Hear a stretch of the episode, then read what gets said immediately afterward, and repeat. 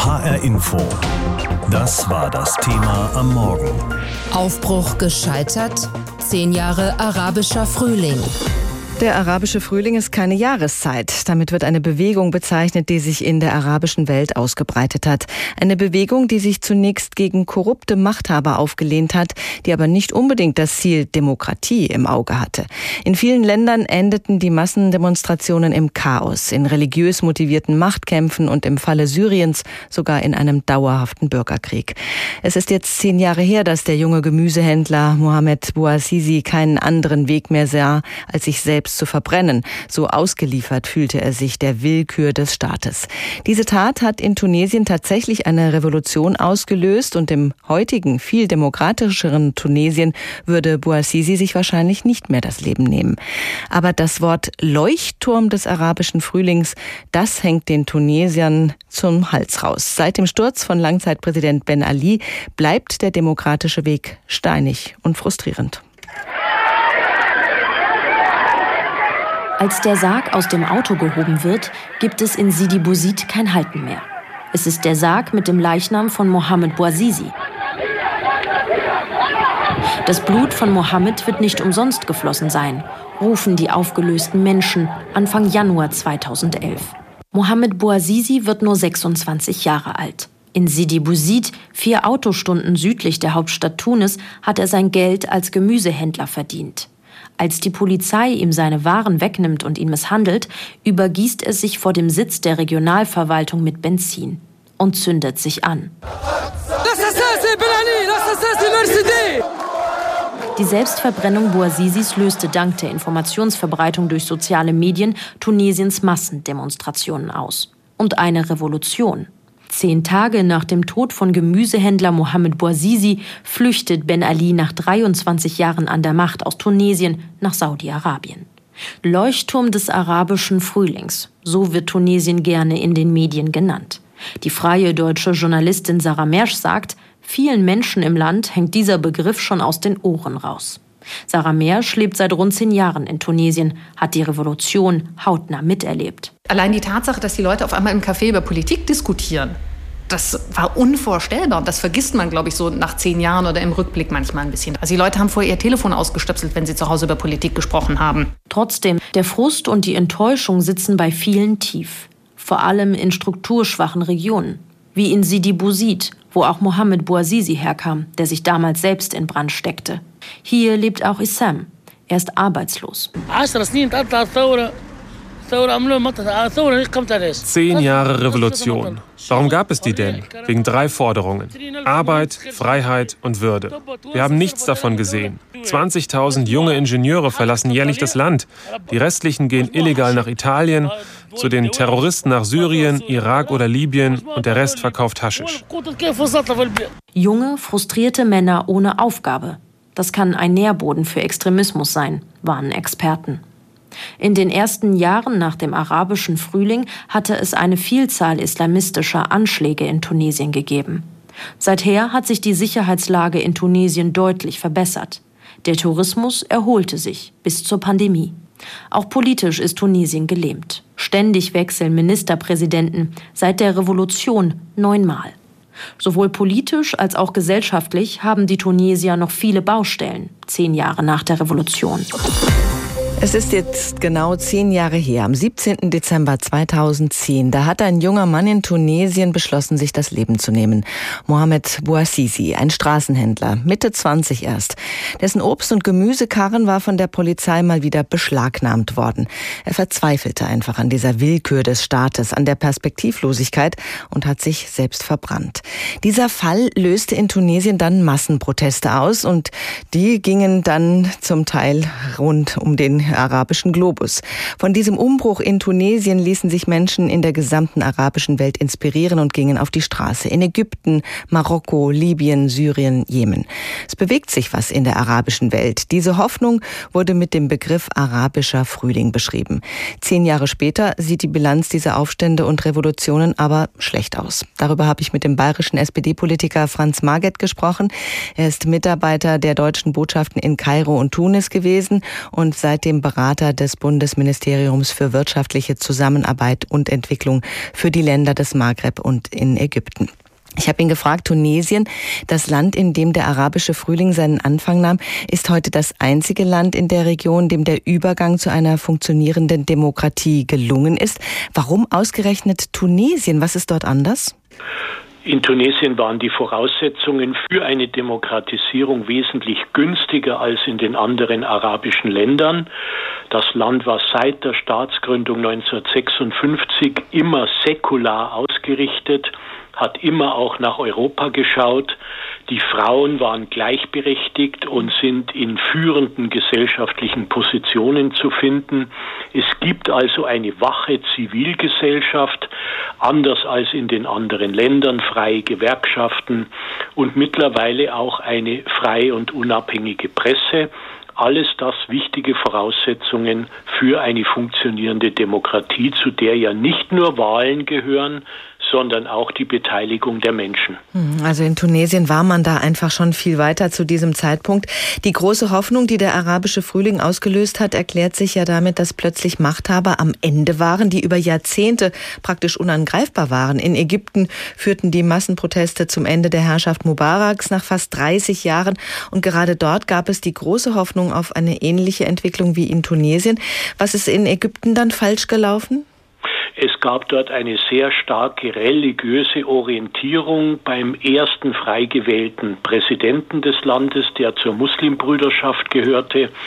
Und es gab von Anfang an auch das Militär, das sich die Butter nicht vom Brot nehmen wollte, das eine extrem starke und mächtige Stellung im Land inne hatte und die wollten im Prinzip auch keine Demokratisierung haben, sondern alte Verhältnisse restaurieren. Und mit Hilfe der Golfmonarchien, mit Hilfe von Geld und Unterstützung aus Saudi-Arabien ist es dann relativ schnell gelungen, äh, dass das Militär wieder die Macht übernommen hat. Und heute muss man eigentlich davon sprechen, Ägypten ist eine Militärdiktatur geworden und die Verhältnisse dort sind schlimmer für die Menschen, als sie in Mubaraks Zeiten schon waren.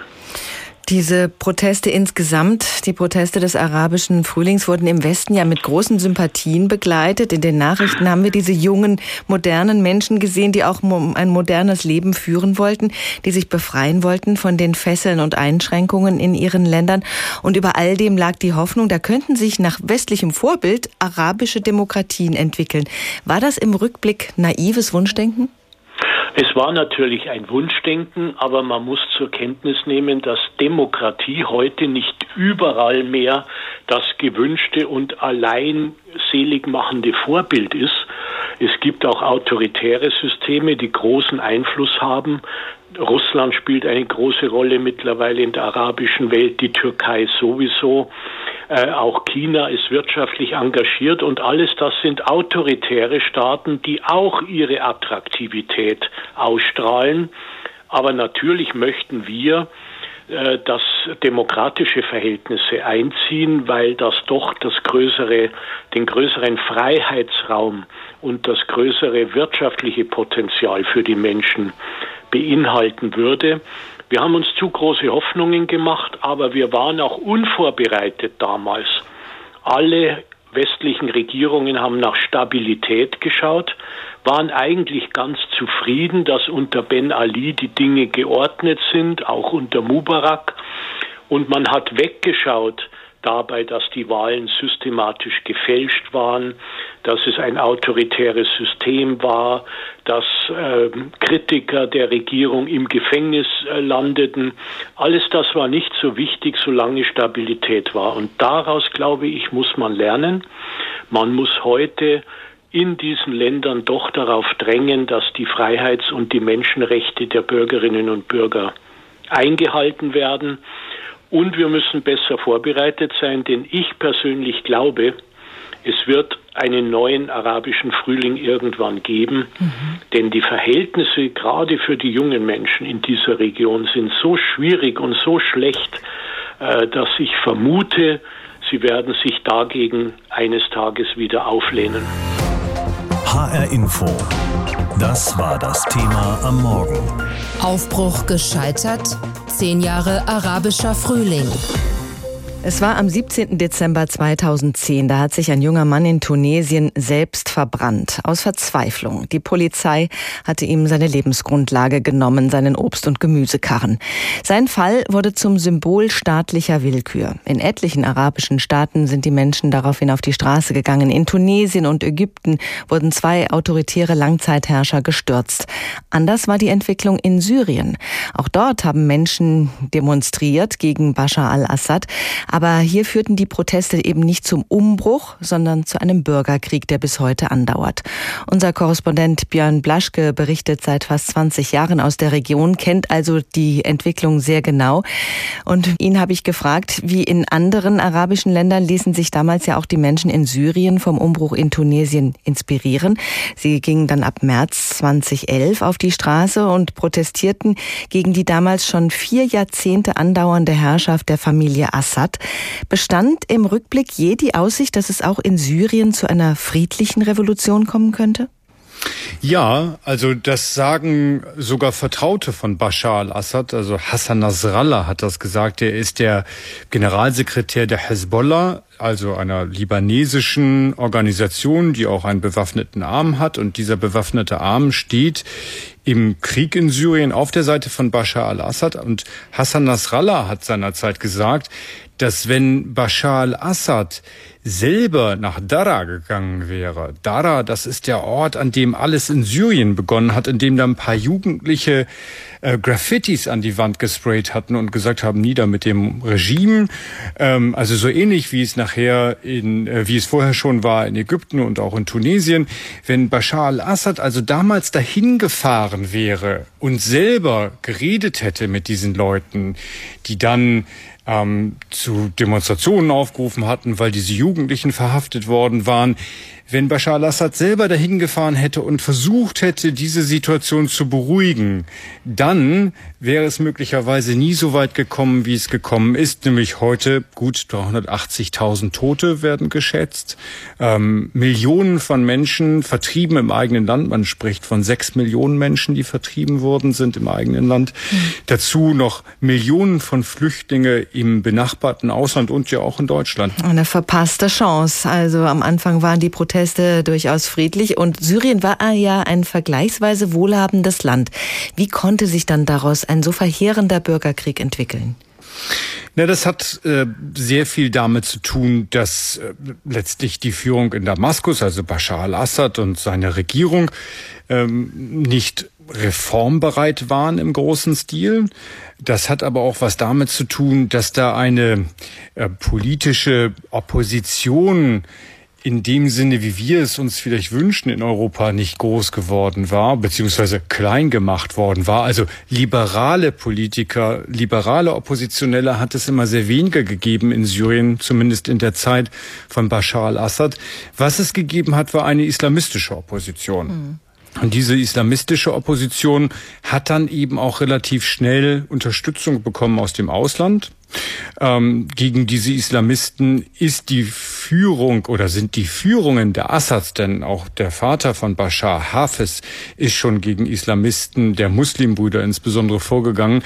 Äh, das hat sich dann gesteigert letztlich. Man ist mit aller Härte vorgegangen. Die sogenannte moderate Opposition, die dann auch sich bewaffnet hat, das war die Freie Syrische Armee, wie sie sich damals nannte oder wie sie genannt wurde, die wurde dabei immer unwichtiger und immer wichtiger und finanziell stärker vor allem und damit auch attraktiver für die irgendwann liberalen Oppositionellen, die aber keine Chance mehr sahen, waren eben die Islamisten. Und diese Islamisten haben mit aller Härte eben ihrerseits auch gekämpft und sind dann wiederum bekämpft worden. Und dadurch äh, hat sich das Ganze letztlich, muss man vielleicht auf diese Weise sehr simpel ausgedrückt sagen, hochgeschaukelt und wurde zu diesem Krieg, der eine Zeit lang relativ schlecht aussah für Bashar al-Assad, nämlich bis 2015 ungefähr. Dann haben die Russen eingegriffen und haben sich auf die Seite von Bashar al-Assad gestellt und haben aktiv in diesen Krieg eingegriffen und damit hat das Ganze wieder eine Wende genommen. Damit wurde dann sozusagen Bashar al-Assad wieder stärker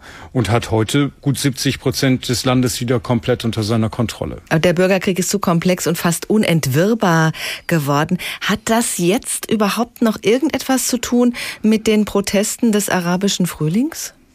Also ich habe das Gefühl, dass das nicht mehr der Fall ist. Also die Gruppierungen, die da heute noch kämpfen, das sind äh, auf der einen Seite tatsächlich Islamisten, die speziell in einer Provinz sind, die da heißt Idlib im Norden Syriens an der Grenze zur Türkei. Von der Türkei werden diese Leute auch unterstützt. Und auf der anderen Seite haben wir Leute um Bashar al-Assad, äh, die eben gegen diese Islamisten vorgehen. Sowas wie eine moderate, bewaffnete Opposition gibt es so gut wie gar nicht mehr. Am 17. Dezember 2010 erschütterte der Tod eines jungen Mannes eine ganze Region. Damals verbrannte sich der tunesische Gemüsehändler Mohamed Bouazizi selbst und wurde zum Symbol staatlicher Willkür. Sein Tod löste in Tunesien Massendemonstrationen aus, die zu einer Revolution führten. Der sogenannte arabische Frühling verbreitete sich in Windeseile und kam mit etwas Verzögerung auch im marokkanischen Königreich an. Die Bewegung des sogenannten 20. Februar war geboren. In Marokko lösten die Demonstrationen allerdings nicht, wie in anderen Staaten der Region, einen Systemumsturz aus. Vielmehr reagierte der König mit kosmetischen Änderungen, sagen Kritiker. Walu, nichts habt ihr verändert, dröhnt es 2011 in den Kopfhörern vieler marokkanischer Jugendlicher. Kurz zuvor haben sie in sozialen Medien und im Fernsehen gesehen, wie Altersgenossen in Tunesien ihren Diktator vertrieben haben. Im Musikvideo zeigt Rapper L-Hacket die hässlichen Seiten Marokkos. Arme Marokkaner, die in Bruchbuden leben, ohne Arbeit, ohne Perspektive. Ein Bild, das Marokkos Herrschende ungern ins Ausland transportieren. Marokko ist das Urlaubsland mit der mystischen Sahara-Wüste, kunterbunten Souks mit Teppichen und süßem Minztee. So süß schmeckt das Leben für die Marokkaner allerdings nicht, findet Lhakt. Meine Musik nenne ich Rap Prisonnier, Hip-Hop der Gefangenen. Ich betrachte uns alle als Gefangene. Wir sind gefangen in Ideologien, in Konventionen, in Armut. Wir sind nicht frei. All das will ich mit meiner Musik ausdrücken. Hackett ist nicht der Einzige, dem es so geht. Nein zur Tyrannei, Nein zur Ungerechtigkeit, das riefen sie in den Straßen. Eine Zeit, die als sogenannter arabischer Frühling in die Geschichte eingehen sollte. In Marokko lösten die Demonstrationen allerdings nicht, wie in anderen Staaten der Region, einen Systemsturz aus. Der König reagierte auf die Forderungen der Straße, zumindest teilweise. Konkret hieß das eine Verfassungsreform und vorgezogene Wahlen. Viele in der Bewegung des 20. Februar kritisierten allerdings schon damals, die Änderungen seien nur kosmetisch. Auch Aktivistin Sarah Soujar war damals Teil der Gegenbewegung. Die Zeit war ein Traum für mich. Ich war stolz, an einer historischen Bewegung in Marokko teilzunehmen. Heute, sagt Sarah, ist sie ernüchtert. Es herrscht ein Klima der Hoffnungslosigkeit, es mangelt an Vertrauen, keiner will träumen. Das ist eine Depression, eine gemeinsame Depression. Auch der marokkanische Politikwissenschaftler Mohamed Mesbah vom Moroccan Institute for Policy Analysis in London zieht eine düstere Bilanz. Que d'abord c'est l'adaptabilité du régime Zunächst ist da das Regime, das sich sehr gut anpassen kann. Das Regime hat sehr gut verstanden, wie diese Bewegung funktioniert und hat Anstrengungen unternommen, um sie zu schwächen. Und ich denke auch, dass die Militarisierung der Revolution in der MENA-Region, wie Libyen und Syrien, Leute dahin getrieben haben, sehr genau darüber nachzudenken, ob es ein arabischer Frühling oder doch ein Winter sein soll. Die Stabilität in Marokko geht über alles. So sieht es vor allem das Regime und auch das Ausland. Denn das Königreich spielt aus europäischer Sicht eine immer wichtigere Rolle. Es ist Partner Europas in der Migrationspolitik und in der Terrorismusbekämpfung. Diese Strategie gehe zwar auf, sagt Khadija Riyadi von der marokkanischen Menschenrechtsorganisation AMDH. Seit dem sogenannten arabischen Frühling habe sich dennoch etwas in Marokko verändert. Seit 2011 ist die Angst zurückgegangen. Ich würde sogar sagen, sie hat die Seiten gewechselt, weil ihnen die Repression als einziges Mittel erscheint, um die eigene Machtposition noch zu schützen. Das sieht auch Sofian Hinani so. Er gehört zum Kollektiv Elil, das sich für sexuelle und Geschlechtervielfalt in Marokko einsetzt. Wir haben das erste Mal Stimmen gehört, die es vorab schlichtweg nicht gab. Die jungen Leute, Frauen, Personen aus der LGBTQ-Gemeinschaft, diese hat man in der marokkanischen Gesellschaft immer versucht unsichtbar zu machen. Der marokkanische Frühling hat ihnen eine Stimme gegeben. Soziale Medien, so Sofian Henani, wirkten wie ein Katalysator. Verstecken kann das Regime nichts mehr. HR Info. Das war das Thema am Morgen. Aufbruch gescheitert? Zehn Jahre arabischer Frühling. Damals am 17. Dezember 2010 entschloss sich ein junger Mann in Tunesien zu einer Verzweiflungstat. Er übergoss sich mit Benzin und zündete sich selbst an. Zuvor hatte dieser Mohamed Bouazizi immer wieder Ärger mit der Polizei gehabt. Dabei ging es um seinen Marktstand, für den ihm die Lizenz fehlte. Sein Obst und sein Gemüse wurden immer wieder beschlagnahmt und der Mann nach einer Beschwerde auf der Polizeiwache misshandelt. Bouazizi war 26 Jahre alt, als er im Krankenhaus starb. Seine Tragödie löste Massenproteste in Tunesien aus und die wiederum waren der Beginn des sogenannten arabischen Frühlings. In Tunesien gab Machthaber Ben Ali zehn Tage nach dem Tod des jungen Mannes die Macht ab und ging ins Ausland. Alexander Göbel war damals unser Korrespondent im Heimatort von Mohamed Bouazizi. Alexander, es wird damals in Tunesien viele solcher verzweifelten Menschen gegeben haben. Doch sein Fall wurde so bekannt, dass es zu diesen Massenprotesten kam. Wie ging das vor sich? Ja, also es war einer von diesen vielen, vielen jungen Leuten, die keine Perspektive hatten, die wirklich vergessen waren von diesem Ben Ali-Regime. Das waren Menschen, die keine Arbeit hatten, die auch unter dieser Repression zu leiden hatten, Zensur, Folter. Das war eine ganze Generation eigentlich, die Opfer dieses Machtapparats war, der ja mit seinen wirklich korruptesten Funktionären und unterstützt auch vom Geheimdienst, auch von europäischen Ländern auch, in die eigene Tasche gewirtschaftet hat. Es hat schon eine ganze Weile gebrodelt in den Phosphatminen in Südtunesien. Diese Aufstände waren waren aber immer wieder niedergeschlagen worden. Ja, und dann kommt eben dieser äh, junge Mann am 17. Dezember 2010, zündet sich an vor der Regionalverwaltung. Es gab auch Videoaufnahmen, also Handyaufnahmen davon. Die haben es dann irgendwann auch in die großen Städte geschafft. Tunis zum Beispiel, Sfax und so weiter. Und ähm, Bouazizi wurde dort eben dann, ja, mit dieser Protestbewegung, die sich dann formiert hat, wirklich zu einem großen Märtyrer auch dieser Revolution in Tunesien, auch halt eben eine Projektionsfläche, würde ich sagen, für viele Menschen, gerade auch in der jungen Generation, nicht umsonst waren ja diese Rufe nach drei Dingen wirklich besonders laut. Nach Freiheit, nach Brot und Arbeit und nach Würde. Wann hast du das erste Mal von Bouazizi gehört? Also ich habe tatsächlich das erste Mal über die Kolleginnen und Kollegen von France 24 und Al Jazeera gehört. Die haben Bilder aus den Handyvideos von dem Aufruhr direkt nach den Verbrennungen in Sidi Bouzid gesendet, von dem Cousin von Bouazizi. Der hat das alles gefilmt. Ich kann mich erinnern, wir hatten da wirklich noch mit ganz anderen Krisen zu tun im Studio in Nord- und Westafrika. Wir haben ja da 21 Länder abzudecken. Vor Weihnachten war da viel los. Boko Haram, Nigeria hat sich schon formiert. Und wir haben jetzt diesem Aufstand erstmal, äh, muss man wirklich selbstkritisch sagen, nicht sehr viel Aufmerksamkeit Aufmerksamkeit geschenkt, weil wir dachten, es kracht überall und auch in Tunesien ständig und ähm, ja, Ben Ali hat schon ganz andere Aufstände niederschlagen lassen. Dann ging es aber mit diesen Demos los und äh, wir haben dann auch begriffen, hier passiert gerade was, gerade eben als Bouazizi dann starb an seinen Verletzungen am 4. Januar. Ich habe dann einen Beitrag gemacht über die Beerdigung und mit Videos, mit Handyvideos, die mir geschickt wurden und ähm, ich werde diese Schreie der Frauen auf den Handyvideos nie vergessen, als dieser Leichnam äh, des jungen Mannes aus einem Wagen geladen worden ist. Also ich spüre diese Streie auch immer noch. Ich äh, wusste da auch zu dem Zeitpunkt, hier kippt wirklich was und auch gerade unwiderruflich. Du warst damals als Korrespondent auch für andere Länder im Maghreb zuständig, für Marokko und für Algerien. Wie hast du die Atmosphäre damals erlebt? War das Aufbruchsstimmung oder auch Angst vor Umbrüchen und Chaos?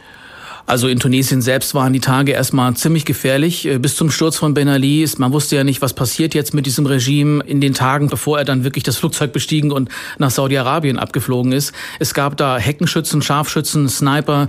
Die Geheimpolizei von Ben Ali hat Chaos gesät. Es haben Bürgerwehren die Viertel bewacht äh, vor diesen Leuten. Es gab Ausgangssperre. Die Armee war überall. Das war auch gefährlich für uns, als wir in der Zeit dann dort waren.